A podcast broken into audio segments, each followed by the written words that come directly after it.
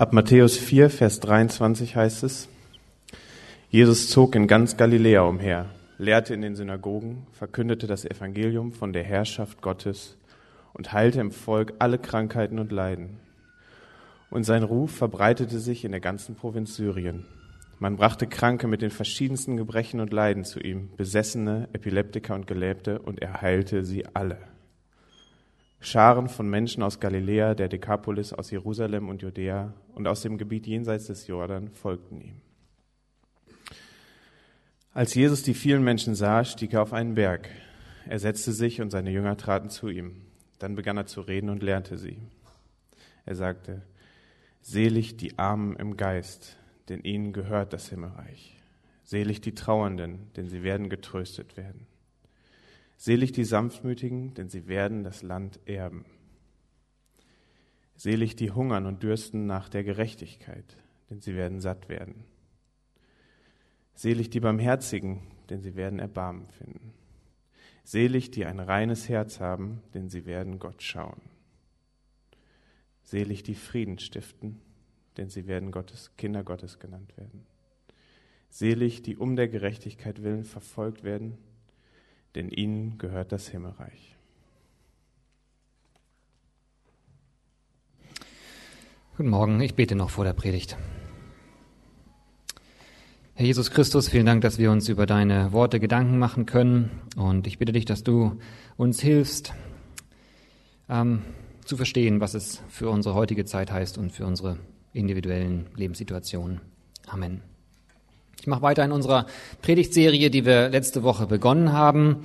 Also nicht explizit zum Erntedankfest, aber ähm, spannendes äh, weitere Sache. Wir haben nämlich letzte Woche angefangen, über die sogenannten Seligpreisungen ähm, zu predigen, nachzudenken. Diese acht Versprechen ähm, sind Teil der längsten zusammenhängenden Predigt von Jesus, die uns bekannt ist, der sogenannten Bergpredigt. Hier in Vers 1 in unserem Text wird die Situation beschrieben. Jesus stieg da auf einen Berg, fing an zu reden und lehrte sie. Deswegen heißt diese Predigt Bergpredigt. Und sie erstreckt sich über drei Kapitel und wir sehen hier davon nur den Anfang. Diese ersten Sätze der Bergpredigt, diese Seligpreisung sind dabei allerdings nicht nur einfach ein erster Teil dieser Predigt, sondern im Prinzip ihr Kern sozusagen die grundlegenden Thesen, die später dann noch entfaltet werden. Und deswegen äh, beschäftigen wir uns in diesen Wochen intensiv mit diesen acht kurzen Sätzen.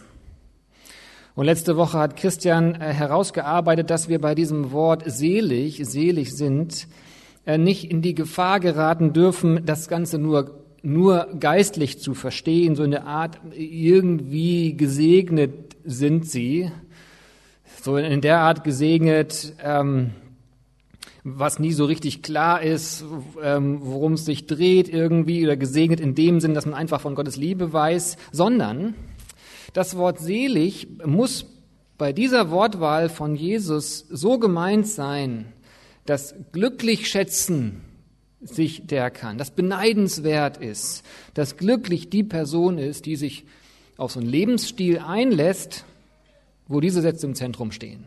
Also das Wort selig ist äh, praktischer und lebensnaher gemeint, als man im ersten Augenblick denkt. Glücklich ist, beneidenswert ist.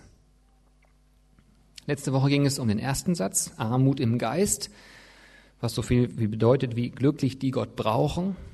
Wenn ihr die Predigt nicht gehört habt, könnt ihr euch das gerne nochmal anhören, glücklich, die Gott brauchen. Und heute geht es um das zweite Glücksversprechen Jesu, selig die Trauernden, denn sie werden getröstet werden.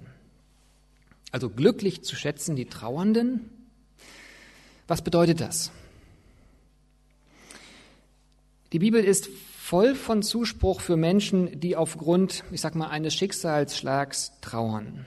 Aufgrund von Verlust vielleicht, aufgrund von Krankheit und so weiter. Dieser Satz hier hat interessanterweise nicht in erster Linie solche trauernden Menschen im Blick. Auch, aber nicht nur. Also wenn ihr vielleicht auch heute irgendwie traurig seid, weil euch etwas fehlt oder weil in eurem Leben gerade wirklich was kaputt gegangen ist, dann gilt euch dieser Satz auch, aber nicht nur und interessanterweise nicht in erster Linie. Denn es geht in diesen Seligpreisungen um, um den Charakter eines jeden Christen. Jesus bringt hier quasi ein Programm, nach der sich jeder seiner Jünger ausrichten kann. Also jeder, eben der ihm vertraut und der ihm nacheifern möchte. Es geht um Wesenszüge, die unseren Charakter ganz grundsätzlich ausmachen sollen, wenn wir Christen sind, unser aller Charakter.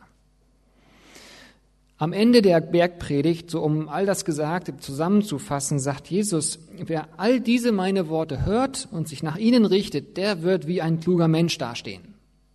Und dann beschreibt er das bildlich, und zwar wie ein kluger Mensch, der sein Lebenshaus auf festen Fels gebaut hat. Wenn Lebensstürme und harte Zeiten kommen, dann bleibt sein Lebenshaus stabil. Jesus hat also uns, uns alle im Blick bei diesen Seligpreisungen auch am Anfang. Ob wir jetzt gerade eine schwierige Zeit durchmachen oder nicht. Er hat im Blick, dass wir alles in dieser Bergpredigt leben. Es geht also nicht nur darum, falls wir mal einen Schicksalsschlag erleben sollten, dass wir dann glücklich sind, wenn wir trauern. Irgendwie geht es hier um noch mehr. Warum? Worum? Ich formuliere es mal so. Es geht darum, tiefgehende Anteilnahme zu leben. So habe ich die, auch die Predigt betitelt. Tiefgehende Anteilnahme.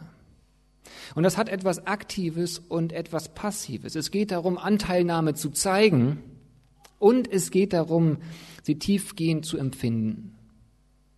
Oder noch anders ausgedrückt, es geht darum, die oft schmerzhafte Realität des Lebens und dieser Welt wahrzunehmen, also sie zu spüren und sich auch zu eigen zu machen. Eine solche Trauer ist hier gemeint. Den Ton dafür setzt Jesus selbst. Was uns so generell darüber nachdenken lässt, ist sein Vorbild. Bevor Jesus hier die Predigt, Bergpredigt beginnt, wird im Text eine kleine Zusammenfassung gegeben von, da, was, von dem, was da passierte. Jesus zog umher, lehrte und er heilte. Und ähm, äh, man brachte äh, Krankheiten, Kranke mit den verschiedensten Krankheiten zu ihm und er heilte sie alle. Es ist etwas Typisches für Jesus. Und wenn wir dann äh, die einzelnen Geschichten uns im Detail anschauen, steht dort dann immer wieder, dass diese Heilungen von Jesus keine Automatismen waren, keine mechanischen Taten. Immer wieder steht dort, zum Beispiel an manchen Stellen in der Luther-Übersetzung, es jammerte ihn, als er die Kranken sah. Oder an anderer Stelle, Mitleid ergriff ihn. Also Mitleiden ergriff ihn, als er die vielen Gesichter sah. Oder eine Witwe, deren Sohn gerade gestorben war, ähm, da spürte er die Einsamkeit mit, die dahinter steckte. Mitleid ergriff ihn. Erbarmen überkam ihn, steht an einer Stelle, als er Trauernde sah. Und eine Stelle ist auch sehr eindrücklich, als Jesus nach seiner Wanderung durch das ganze Land schließlich nach Jerusalem in die Hauptstadt kam und so von weitem diese Stadt sah, steht dort, musste er weinen. Die Stadt, in der einfach so viele Menschen auf engem Raum zusammenleben, können wir nachvollziehen. Die Stadt, ähm, die einfach so ihre besonderen Herausforderungen hat, wie wir alle wissen. Die Stadt, die auch einfach Symbol war für eine ganze Gesellschaft, damals noch heute. Jesus sieht sie von weitem, weitem so quasi die, die, die, die Skyline und empfindet irgendetwas, was ihn weinen lässt über die Menschen, über die Herzen der Menschen. Also Jesus zeigt immer wieder eine Art von Traurigkeit, die aus tiefgehender Anteilnahme besteht.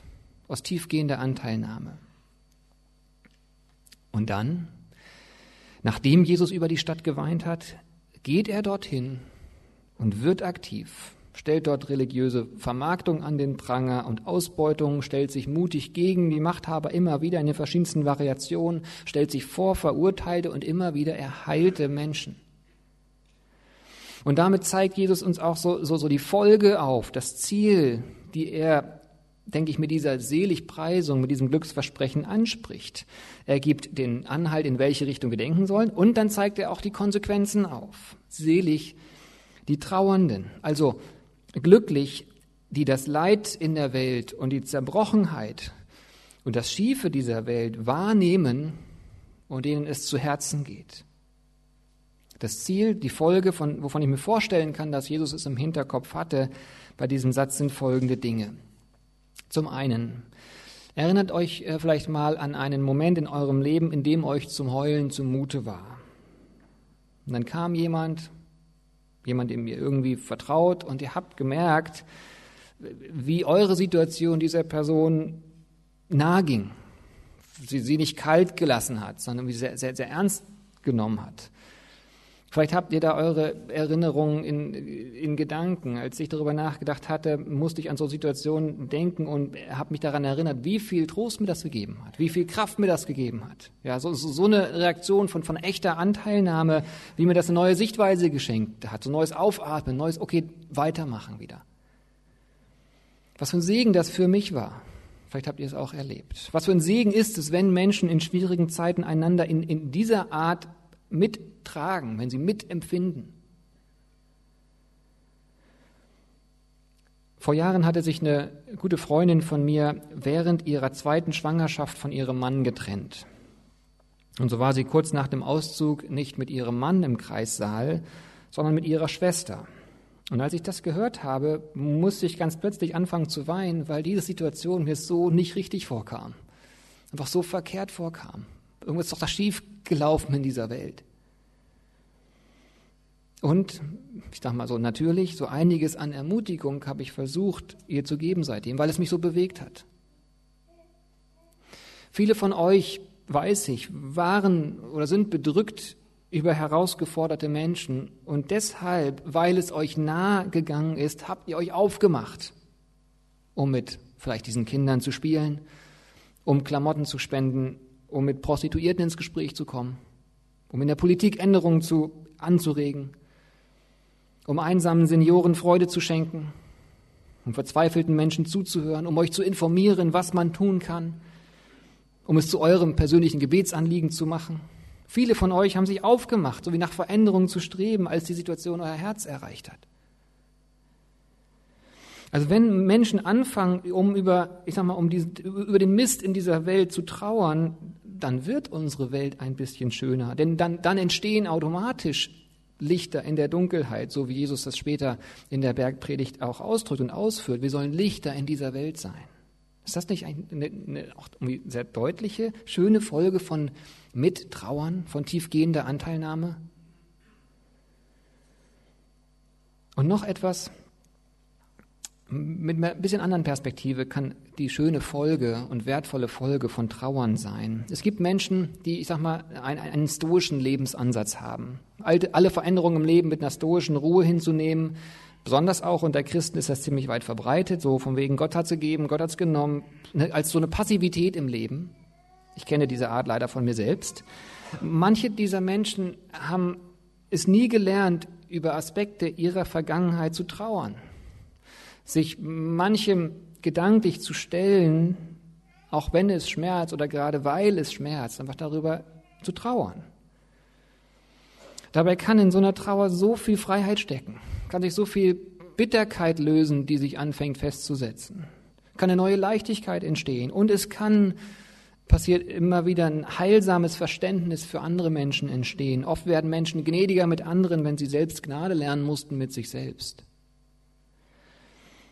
Also als Folge von Trauern, als Folge von Mittrauern, von tiefgehender Anteilnahme, wo man berührt wurde und in Bewegung kam. Ich denke, dass wir so den Sinn dieser Aussage schon erspüren können. Und dass wir die Schönheit erahnen, die entsteht, wenn Menschen zu, zu Trauernden, Mittrauernden werden, zu Menschen mit tiefgehender Anteilnahme. Menschen, die wahrnehmen und erkennen, dass in unserer Welt so wirklich einiges schief läuft. Und dann kommt ein zweiter Teil dazu, selig die Trauernden, denn sie werden getröstet werden. Denn sie werden getröstet werden. Was bedeutet dieser zweite Teil? Wenn wir mittrauern, werden wir getröstet werden. Zuerst mal, es gibt den himmlischen Trost. Im Zentrum des christlichen Glaubens steht Gott selbst, Gott der Sohn, der den Tod überwindet der mit seinem Sterben und dem Auferstehen dem Tod die Macht nimmt und damit der Lehre, dass es nach dem körperlichen Tod weitergeht, eine, ich sage mal, eine ernstzunehmende Autorität zuweist. Jesus selbst hat gesagt, ich bin die Auferstehung und das Leben. Wer mich annimmt, wird leben, auch wenn er stirbt. Ich meine, das können abgefahrene Worte sein, aber wenn das von jemandem kommt, der selbst stirbt und aufersteht, dann bekommt dieser Satz eine krasse Lebendigkeit. Und darin steckt Trost. Dann, der Glaube generell ist viel mehr Plural, als wir in unserer individualistischen Zeit das begreifen. In der Bibel bekommt die Gemeinschaft so viel Bedeutung. Und geteiltes Leid ist halbes Leid. Also auch in Gemeinschaft wird Trost erlebt. Dann selig die Trauernden, denn sie werden getröstet werden. Ich sag's mal so, glücklich sind die Mittrauern, Trauernden, denn sie werden mehr davon verstehen, was Jesus für Trost geben kann. Sie werden mehr erleben, wie Jesus erfahren werden kann. Letzte Woche haben wir ausführlich über diese erste Seligpreisung nachgedacht, die so vorangestellt wird. Selig, die Gott brauchen. Gott erfahren kann man nur, wenn man ihn braucht. Und genau das passiert mehr, wenn man sich verbindet mit Menschen, die Gott brauchen. Ich habe viele Geschichten von euch gehört, ähm, dass ihr Gott in den Situationen und in den Lebensphasen stärker verstanden habt und tiefer begegnet seid, in den Zeiten, in denen ihr euer Leben quasi nicht unter Kontrolle hattet. In schmerzhaften Zeiten, schwierigen Zeiten. Verbinden wir unser Herz mit dem Herz, einen, einen, einen, mit dem trauernden Herz eines anderen, werden wir empfänglicher von Gottes Liebe. Und das ist eben nicht nur ein Trost, der einmal im Himmel auf uns wartet. Dieser, der Trost, der scheint schon jetzt irgendwie hinein in unsere Welt, wenn wir uns mit anderen verbinden. Ich bin auf ein sehr beeindruckendes Beispiel gestoßen. Auf einen Mann, der Heftiges erlebt hat und dabei immer auch mit anderen mitgetrauert hat, der Trost brachte und Trost erlebt hat.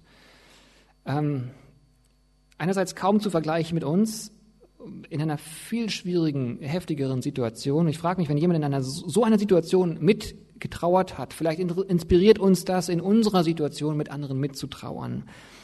Äh, Paul Schneider ist dieser Mann, er war Pfarrer und er wirkte in den 20er und 30er Jahren des letzten Jahrhunderts. Er wurde verhaftet, weil er sich in einer äh, in seinen Predigten kritisch gegenüber Nazi-Gedankengut geäußert hatte.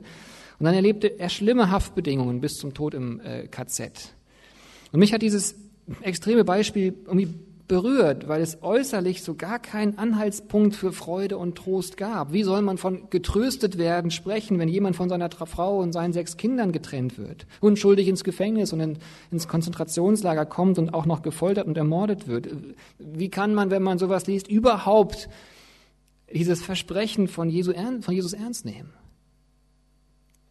Was aus seinen Briefen allerdings sichtbar wird, hat dieser, dieser Mann, Paul Schneider, getrauert, aber vor allem um andere, um seine Familie, die er nicht unterstützen kann, um seine Gemeinde, die doch einen guten Hirten, einen guten Pastor braucht, um die ganze Situation in Deutschland und um seine Mithäftlinge. Und dann schreibt er von Trost, dass er in seiner kleinen Gefängniszelle zum Beispiel den, den Sabbat ganz neu für sich entdeckt hat. So frei zu sein von Arbeitszwängen, um Gott zu begegnen. Irgendwie verrückt in der Situation, die Schönheit von Sabbat neu zu entdecken. Und er schreibt von der einzigen Natur, die er aus seiner Zelle äh, sehen kann, der Kastanienbaum vor seinem Fenster. er ist fasziniert über seine Schönheit, beschreibt sie in jedem Brief, wie er sich verändert hat in der letzten Woche. Und dann nutzt er diesen, diesen Baum für eine, ich finde, sehr starke, trostvolle Metapher, einen Trost, den er anscheinend erlebt hat. Die Blätter dieses so schönen Baumes fallen zwar ab, aber damit hat der Himmel erst richtig die Möglichkeit, sich zu zeigen. Das hat mich fasziniert. Und später ähm, wird er im Konzentrationslager zum großen Trost für andere. Jemand schrieb dann später über ihn, die größte Anfechtung im Lager für, war für mich, dem Unrecht wortlos und tatenlos gegenüberzustehen. Es gibt meines Wissens in Deutschland nur einen Menschen, der dieser Schuld nicht teilhaftig wurde. Das ist Pfarrer Paul Schneider, der sich in Wort und Tat auch gegen das Unrecht im Lager wandte. Das ist einfach als ein Beispiel von einem Menschen, der, obwohl er selbst in einer schlimmen Situation war, mitgetrauert hat und dadurch Trost brachte und selbst Trost erlebt hat. Es gehört also zu, zu Jesu grundlegendem Programm für uns Menschen, was so den, unseren Charakter, den Charakter seiner Jünger ausmachen soll und worin tatsächlich Glück zu finden ist, zu finden sein soll. Selig die Trauernden, denn sie werden getröstet werden. Ich kenne eine Schwierigkeit bei mir, das zu erleben, ein Hindernis in uns. Und es ist dasselbe, was diese Verdrehung auch erst in unsere Welt hineingebracht hat. Dass Jesus über Tod, Verlust und Schmerz getrauert hat, zeigt so schön, dass das ursprünglich nicht in Gottes Design der Welt hineingehört hat. Warum sollte Jesus über etwas trauern, was er sich selbst so ausgedacht hat? Was ganz normal natürlich zum Leben dazugehört. Warum sollte ihn das so bedrücken und er zum Teil wütend werden darüber? In der Bibel wird es so beschrieben, dass es Menschen waren, ich sag mal typische Menschen, die Gottes Design vom Leben nicht folgen wollten, die Gottes Idee vom Leben nicht vertraut haben, ihm quasi den Rücken gekehrt haben, sich an ihren eigenen Vorstellungen des Lebens orientiert haben. Und dass das diese Welt in diese Schieflage gebracht hat, die wir immer wieder äh, spüren. Und ich denke, das ist gerade bei dem heutigen Thema so, so nachzuvollziehen. Denn jeder äh, von uns klingt sich ein in diese Verkehrtheit unserer Welt. Jeder von uns ist Teil dessen und trägt so eindrücklich dazu bei, wo wir zum Beispiel unseren eigenen so Schmerzpunkten des Lebens uns nie gestellt haben, aus Sorge von irgendeinem Gesichtsverlust, von der Peinlichkeit. Was ist uns, ich denke, bisher abhanden gekommen an Schönheit, die wir in diese Welt hätten tragen können? Oder wo wir aus einer echten Faulheit heraus einfach nichts wissen wollten von dem, was in, was weiß ich, Lampedusa oder in anderen Teilen der Welt passiert. Oder wo unsere Bequemlichkeit uns hindert, bei jemanden nochmal anzurufen, von dem wir wissen, der andere würde so viel Trost bringen, so viel Kraft spenden. Wir ahnen, dass uns das Gespräch nicht einfach nur ein Gespräch wäre, sondern uns emotionale Kraft kosten würde und lassen es deshalb. Helfen ja, aber nicht, wenn es heißt, dass wir mit trauern müssen, wenn es an unser Herz rangeht. Kennt ihr das? Wie viel Trost hätten wir schon spenden können, wenn wir den Mut gehabt hätten, einer trauernden Person nicht aus dem Weg zu gehen, sondern irgendwas, eine stille Umarmung zu geben oder eine, ich denke an dich, SMS, irgendwas, also die Trauer mit auszuhalten ein Stück weit. Wie viel Gutes lag schon auf unserer Hand und wir haben es nicht getan. Ich finde, wir sind so Teil des Problems. Aber wie können wir trotzdem weiterkommen? Wie, wie können wir mehr zu dem Menschen werden, die diese Schönheit in der Welt mitgestalten, die Anteilnahme zeigen? Es hat was Aktives es hat was Passives. Zum einen was Aktives. Wir können lernen, Dinge wahrzunehmen. Zum einen ein Blick auf Jesus. Wir können wahrnehmen, was Jesus tut. Wir können diesen Bibeltext nochmal in Ruhe lesen und ihn dabei so auf der Zunge zergehen lassen. Nicht über die ersten Verse hinweg lesen, sondern stehen. Jesus heilte alle, die man zu ihm brachte. Wir können Jesus beobachten in den Bibeltexten, wie er Menschen wahrnahmen, wahrnahm, wie er die Nöte ernst nahm, wie viel Zeit er sich für einzelne Personen gegeben hat, wie viel Gutes das gebracht hat. Ein Blick auf Jesus. Dann ein Blick auf unsere Zeit. Wir können uns selbst hinterfragen, mit dem, was Stephen Croft, Bischof von Sheffield, zu dieser Seligpreisung einfiel.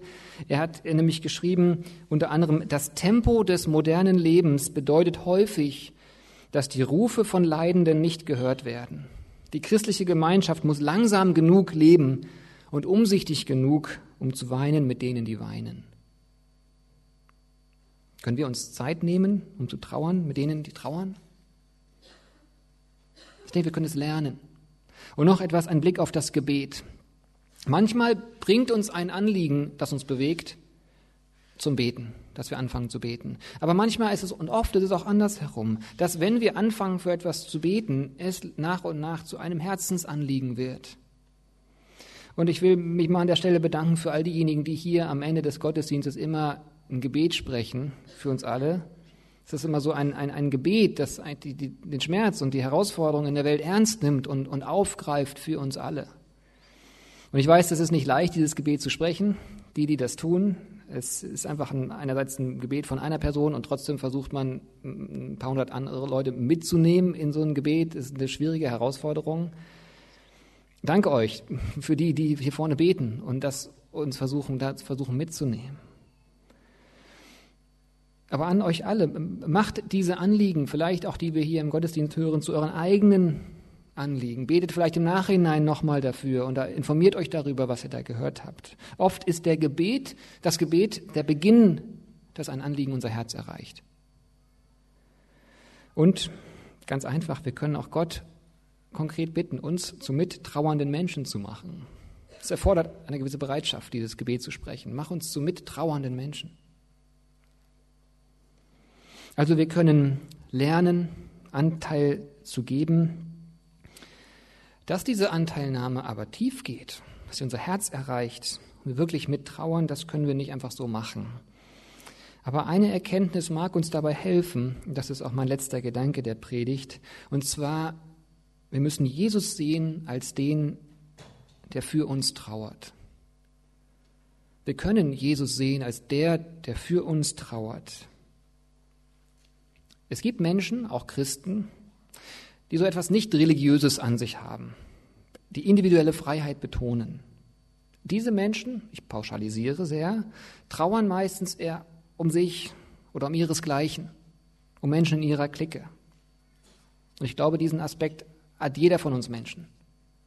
Es gibt Menschen, besonders auch Christen, die etwas Religiöses an sich haben, die Richtlinien betonen und darauf bei sich und anderen achten. Diese Menschen, ich pauschalisiere sehr, trauern meistens gar nicht so richtig.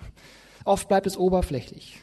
Man meint sehr schnell den Grund zu erahnen, warum diese Person ja auch mit Schuld dran ist. Und man denkt schnell, Gott hat ja sowieso alles in der Hand. Ich glaube, wir alle haben ein bisschen was davon. Aber ich sehe Jesus als ganz anders an dieser Stelle. Jesus zeigt uns einen wunderschönen dritten, anderen Weg auf. Weder eine Selbstbezogenheit noch eine Oberflächlichkeit. Weder nur kümmern um die engsten Freunde, noch Vertröstung aufs Jenseits. Jesus trauert mit uns und für uns. Jesus steigt so tief in unsere Lebenswelt ein. Er als Gott wird Mensch. So tief, um die Stadt zu sehen um, und um ihre Bedürfnisse zu weinen, um diese eine Witwe zu sehen und Mitleid zu bekommen über ihre Einsamkeit, um diesen äh, Mann Lazarus zu sehen und irgendwie wütend auf den Tod zu werden an einer anderen Stelle, um die vielen Kranken zu sehen und tief berührt zu werden. Er steigt tief hinab auf unsere Ebene, auf unser Level, kommt in unsere Lebenswelt hinein und bindet quasi sein Herz an unseres, macht unsere Trauer zu seiner Trauer. Und dann geht er aber noch einen Schritt weiter. Mit allem, wo wir uns gegen ihn positionieren, mit unserer Schuld, mit unseren Bequemlichkeiten, mit unserem stoischen Raushalten, das hat nichts mit mir zu tun, mit unserer Faulheit oder unserer, oder unserer Angst vor der Vergangenheit, mit all dem geht Jesus dann ans Kreuz. Er verbindet sein Herz mit unserem Herzen, um uns wirklichen Trost zu schenken um uns dieses Versprechen zu geben, dass uns nichts von seiner Liebe trennen kann, dass uns nichts davon trennen kann, dass er als der lebendige und reale Gott in unser Leben hineinsprechen möchte, uns realen Trost geben will, uns begründete neue Hoffnungsperspektive geben will.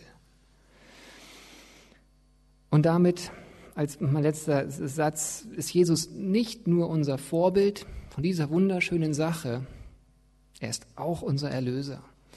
Er ist auch derjenige, der uns befreien will von unserer Selbstbezogenheit, sodass wir Kapazitäten bekommen, von uns wegzuschauen und Anteilnahme zeigen zu können, die tief geht. Selig die Trauernden, denn sie werden getröstet werden. Amen.